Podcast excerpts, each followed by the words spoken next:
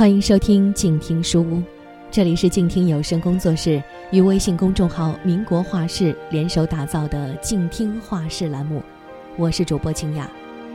今天将为大家介绍民国知名女画家方兆林。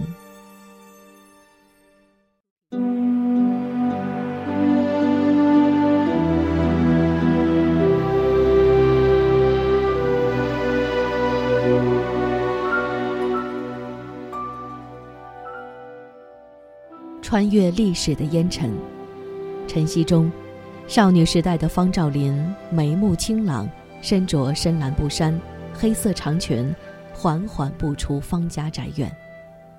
经过石桥，穿过幽静的弄堂，走进茂林成荫、书声朗朗的静致女中。一九一四年出生于无锡世家的方兆林，是名副其实的大家闺秀。因为是长女，父亲方寿仪给她起名赵林，希望能够招来男帝。后来，方兆林自作主张的将名字做了修改，将麒麟的“麟”字改为上面一个“鹿”，下面一个吝啬的“吝”，合起来也是读“林”，意为母麒麟。方寿仪是无锡最早一批工商实业家。与荣毅人家族交情深厚，开办纱厂，占地数十亩，有千名工人。小赵林四岁开蒙研读经史子集，自学碑帖；六岁跟随家庭教师学英语和西方文化。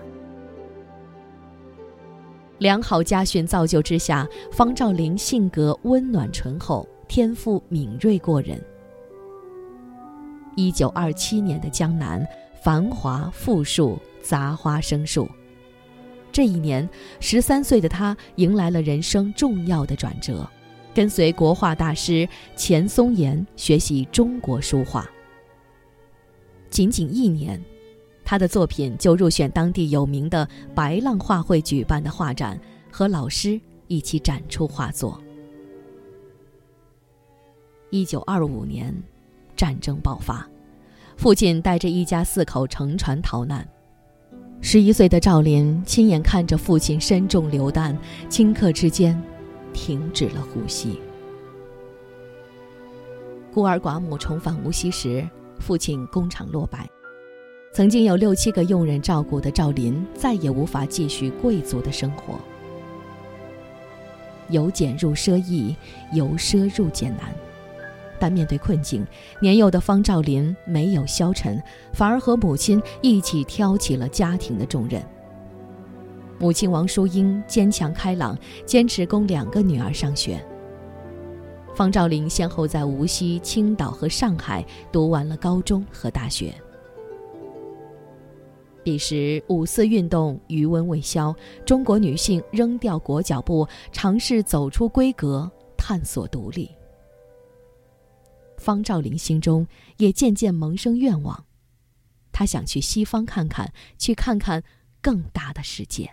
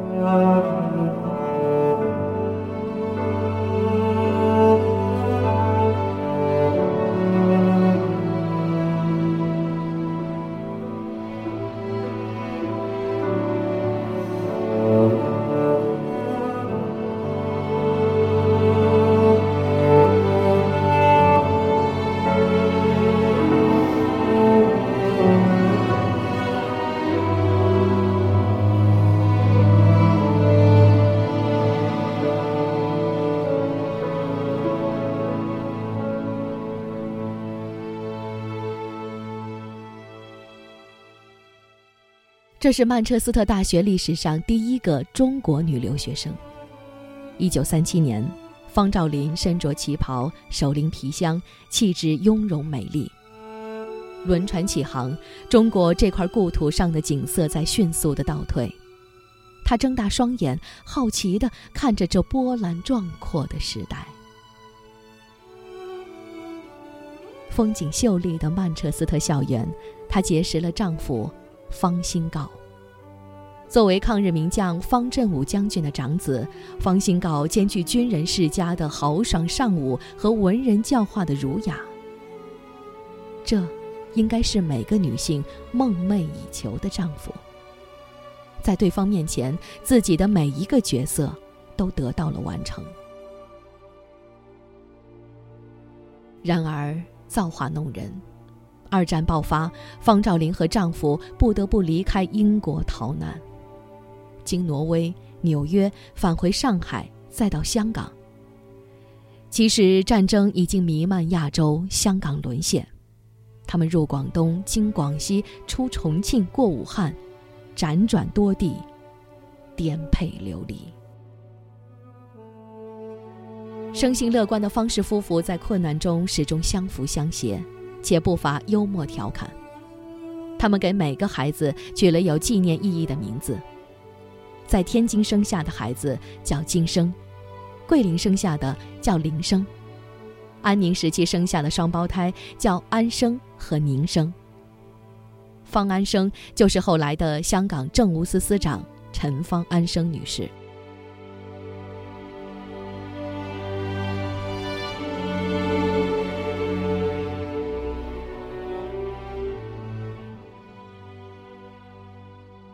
一九四八年，他们终于在香港安顿下来。夫妻俩以为可以过上温馨幸福的日子。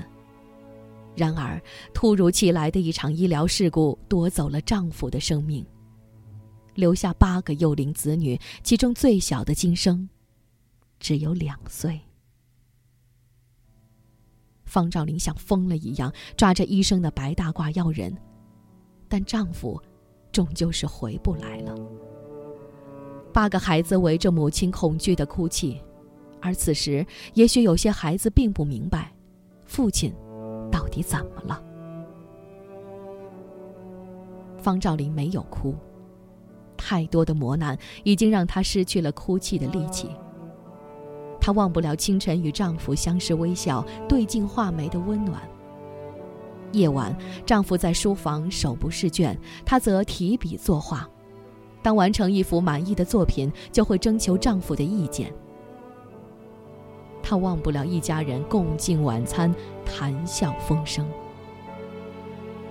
而现在，只留下她一个人面对生活，面对八个孩子年幼懵懂的眼神。可她坚信，所有杀不死你的，都将使你更加强大。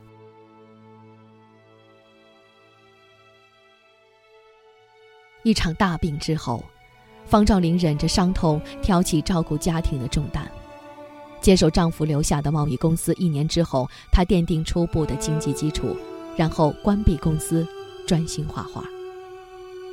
这个举措遭到家人，尤其是婆婆的反对，认为会断掉家中的经济来源。她咬牙向婆婆保证：“很快，我的画就可以卖钱。”他天赋奇才，又无比勤奋，每天凌晨四五点钟就起来作画，画艺很快就能够和老师比肩了。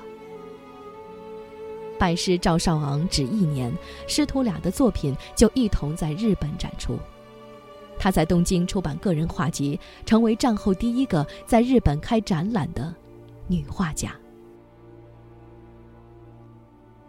一九五三年，他又拜师艺坛泰斗张大千。张大千非常欣赏他，悉心加以指点。方兆林在艺坛名气渐长，他的作品也开始得到收藏家的青睐。落款时，他将自己的名字写成“梁溪方兆林”。梁溪是无锡的旧称，林是麒麟的麟的繁体字，读音一样，是母麒麟的意思。从此，他的心思昂扬向上。是的，如此杰出的女性，为何要以招来麒麟男帝为执念？自己本就是女中丈夫。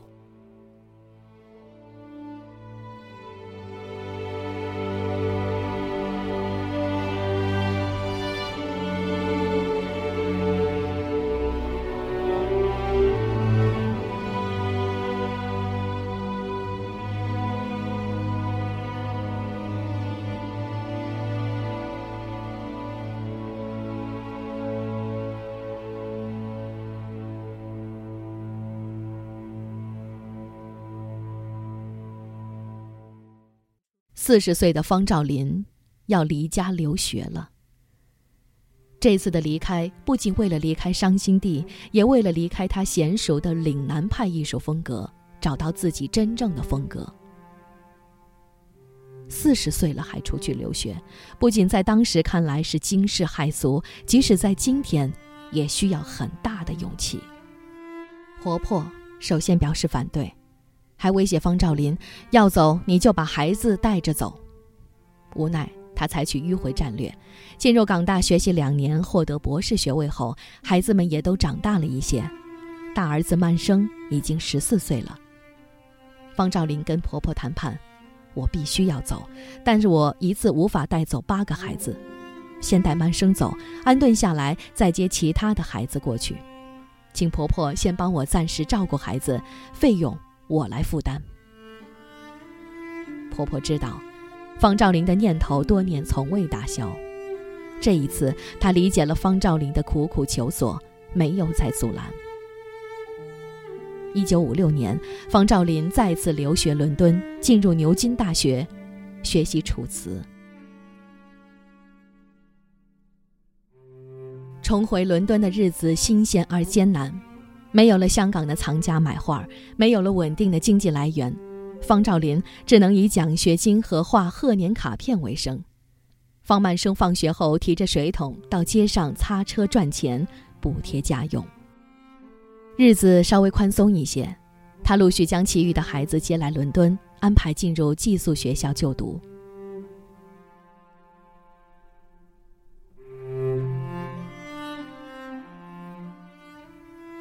英国人非常喜欢方兆林画的玫瑰。第二年，牛津大学和剑桥大学就为他办了个人画展，一炮而红。之后，他的展览开遍世界各地。从德国慕尼黑到美国纽约，从加拿大到新加坡。但方兆林并不满意，这个时期的作品还是赵少昂和张大千两位老师的影响居多，他要努力找自己。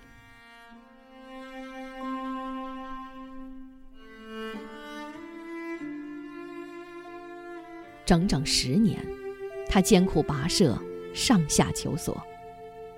一九六零年代，他跟随张大千在西方游历，在博物馆如饥似渴地饱览中外名作。跟随老师，他认识了许多当时的名画家和收藏家，如赵无极、潘玉良、丁雄泉、方君璧、王继谦，一起探讨中国画在世界画坛如何立足和发扬。他独自游历了欧洲的名山大川，足迹遍布阿尔卑斯山、比利牛斯山、苏格兰山区和英国湖区，之后又回到中国，游览中国的江南塞北。为了体会西方艺术的精妙，他甚至尝试油画和抽象画，自觉地进行中西结合的实践。他还将英国的巨石阵创作成国画《磐石图》。在戴安娜王妃和查尔斯王子大婚时，当做新婚贺礼赠送给英国王室。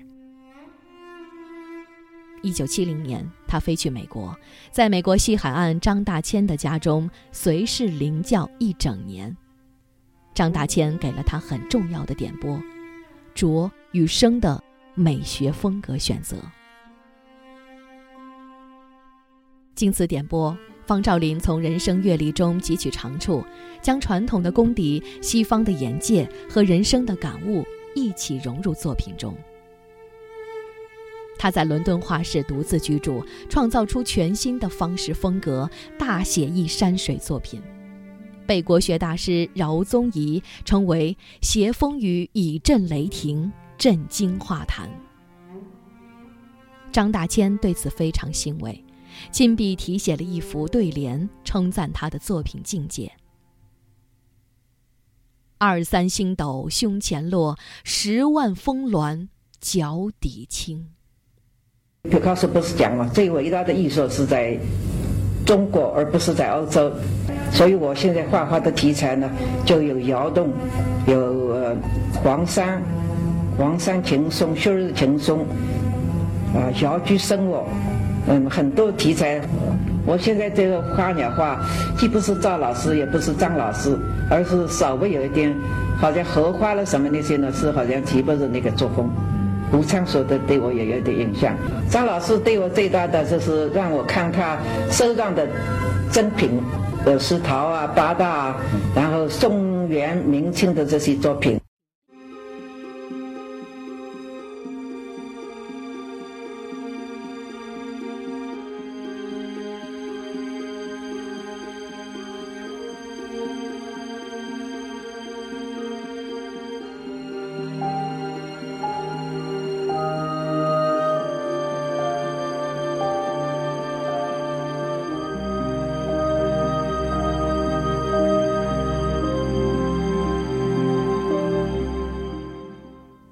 方兆林的人生可谓坎坷。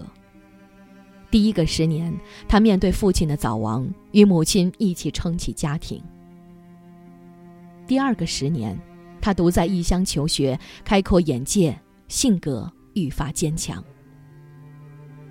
第三个十年，他在颠沛流离中生下八个孩子，成为一位伟大的母亲，又遇到了丈夫的离去。十多年的独自寻找，上下求索，生命的第六个十年，他迎来了人生真正的巅峰，迎来了艺术生命的真正成熟。伴随着风格的确立，方兆林的画名越来越响，锐不可挡，犹如一座沉默多年的火山，他迎来了真正的喷发。他荣膺香港紫金奖章，作品被印在地铁票上，香港人人都见过他的梅花图。池田大作为他写下四百行长诗，称他为画伯。东京富士美术馆为他制作电视片，称他为中国画的巨匠。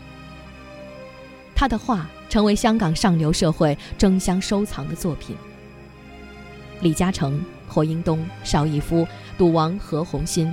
特首董建华、妹妹董建平，犹太收藏家玛丽庄志博夫妇，英国收藏家许模式，香港大收藏家水竹松石山房，都藏有他的作品。王菲御用词作家林夕不仅收藏方兆林的作品，还临摹他的书法写经。林夕认为方兆林的字美得不得了，他说。齐白石的虾和方兆林的船都是可以不断重复而别有韵味的。他的作品被大英博物馆、中国国家博物馆、中国美术馆竞相收藏。一九九七年香港回归之际，政府出面请他书写香港回归纪念碑，立在皇帝陵内。一九九八年，方兆林在中国美术馆办展，上下两层五百多幅作品。盛况空前。在画展休息室，著名书法家启功见到了方兆林，方兆林称呼启功为老大哥，启功则向他伸出了大拇指，说：“你是真正的大丈夫。”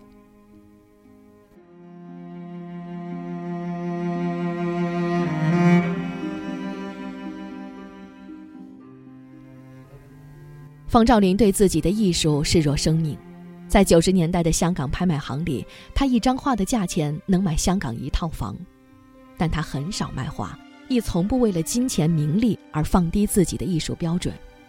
他说：“艺术家不能太有钱。”如今，人们面对他留下来的数千张作品，清点、整理、存档都要耗费巨大的时间精力，难以想象他是如何在一个个凌晨独自披衣起床。在画案前创作出这些世人赞誉的精品的方兆林总是面带笑容，乐观开朗。他未曾再婚，有八个孩子的他依然像个女孩一样可爱。对于物质，方兆林总能保持得之怡然，失之淡然。生长于大户人家，也历经生活磨难。他深谙生活的艰辛，也能安享物质之美。他可以手提价值连城的爱马仕铂金包、法国定制的廓形大衣，亦可以穿着保姆从菜市场买的十五块港币一件的格子衬衣。他爱穿旗袍，八十岁时做了新的旗袍，仍然要得意地展示给朋友看。医生让他少吃甜食，但他爱吃巧克力，经常背着子女偷偷吃一小块儿，再吃一小块儿。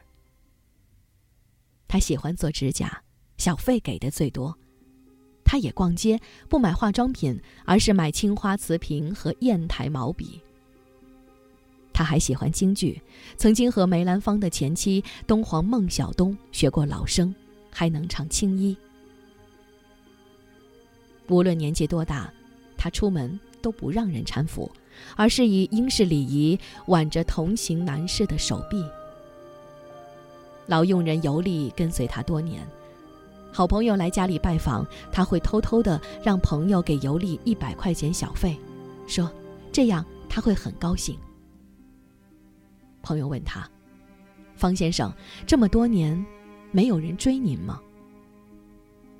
他说：“追我的人不要太多啊，但是我不能结婚，我要是结婚了，就得给他们做饭，哪儿有时间画画？”他真是活得明白、自在。九十岁后，方兆林又试图创造新的风格，作品由雄浑变为清淡、返璞归真、干净如天堂一般。但他的时间不多了。九十二岁，方兆林心脏病突发入院治疗，经抢救后苏醒，他认为自己没事儿了，于是让子女们都回家。过了一会儿，常年服侍他的老佣人尤利问他：“您感觉怎么样？”方兆林说：“OK。”说完，停止了心跳。他肯定是笑着去了天堂。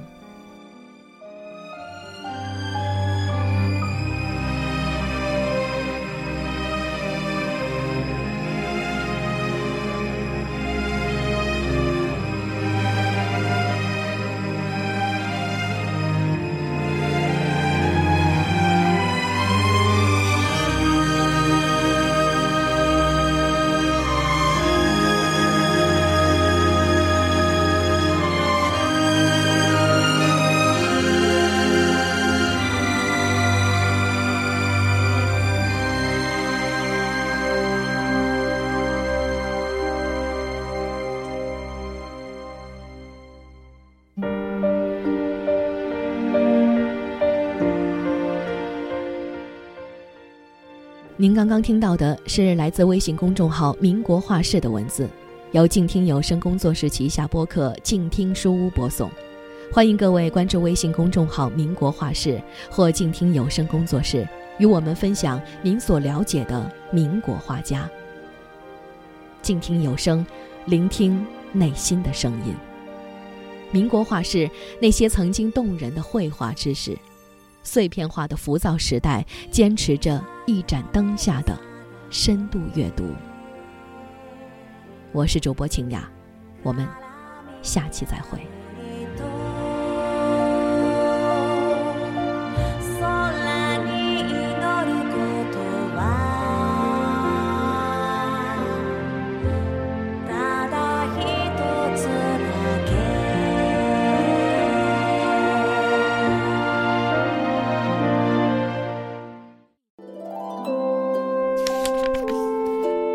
书是我们了解世界的方法，也是我们每天最好的娱乐。每读一本书，都是一次修行。静听书屋，陪你在每一段向往阅读的路上。